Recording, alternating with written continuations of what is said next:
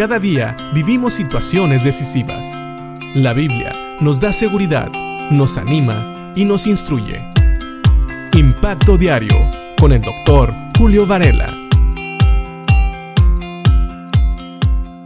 Tal vez has escuchado de personas que se dicen siervos de Dios, pero que abusan del ministerio.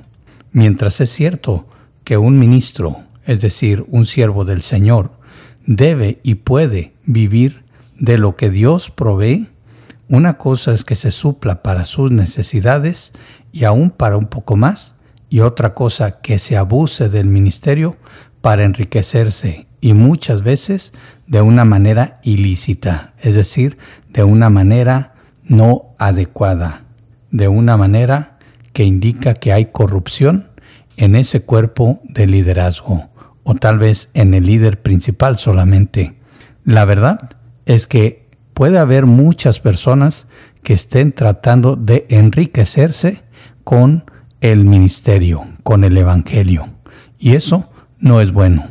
Estamos de acuerdo que un ministro debe de vivir bien, debe de tener todo lo necesario y como dije, aún un poco más, porque la Biblia aún habla de que aquellos que enseñan la palabra y que son pastores al mismo tiempo son dignos de doble honor. Y sí, está hablando de manera monetaria.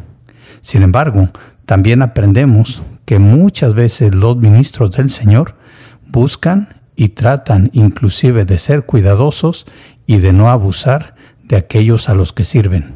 Tenemos, por ejemplo, a Pablo, a Silas y a Timoteo.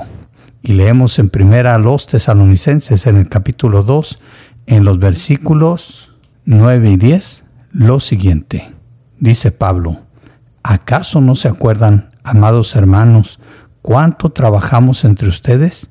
Día y noche nos esforzamos por ganarnos la vida, a fin de no ser una carga para ninguno de ustedes mientras les predicábamos la buena noticia de Dios. Ustedes mismos son nuestros testigos, al igual que Dios, de que fuimos consagrados, sinceros e intachables con todos ustedes, los creyentes. Recordemos que Pablo, Silas y Timoteo habían llegado a este lugar y empezaron a compartir el Evangelio. Claro que ellos tenían que trabajar y ganarse la vida, pues no había una iglesia que pudiera dar al Señor para que ellos también pudieran recibir su sustento.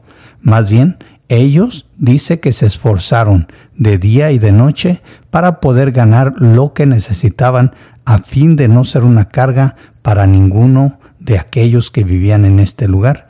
Y ahora se lo recuerdan, ahora que son una iglesia. Antes eran no creyentes y Pablo, Silas y Timoteo trabajaron duro para no ser carga para ellos y para que ellos pudieran escuchar el Evangelio sin ningún tropiezo. Por eso es importante que los siervos de Dios tengan cuidado. Muchas veces se puede malinterpretar el hecho de que sí, es bueno que un siervo de Dios reciba de los hijos de Dios lo necesario para que pueda vivir.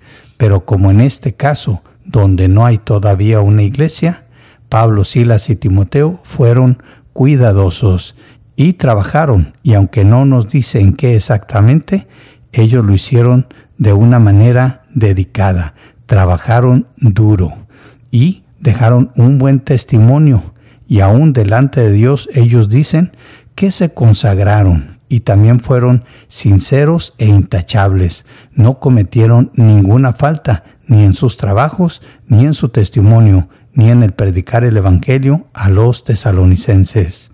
Así que ahora ellos escuchaban este recordatorio del buen testimonio de Pablo, Silas y Timoteo con los tesalonicenses cuando no eran todavía creyentes.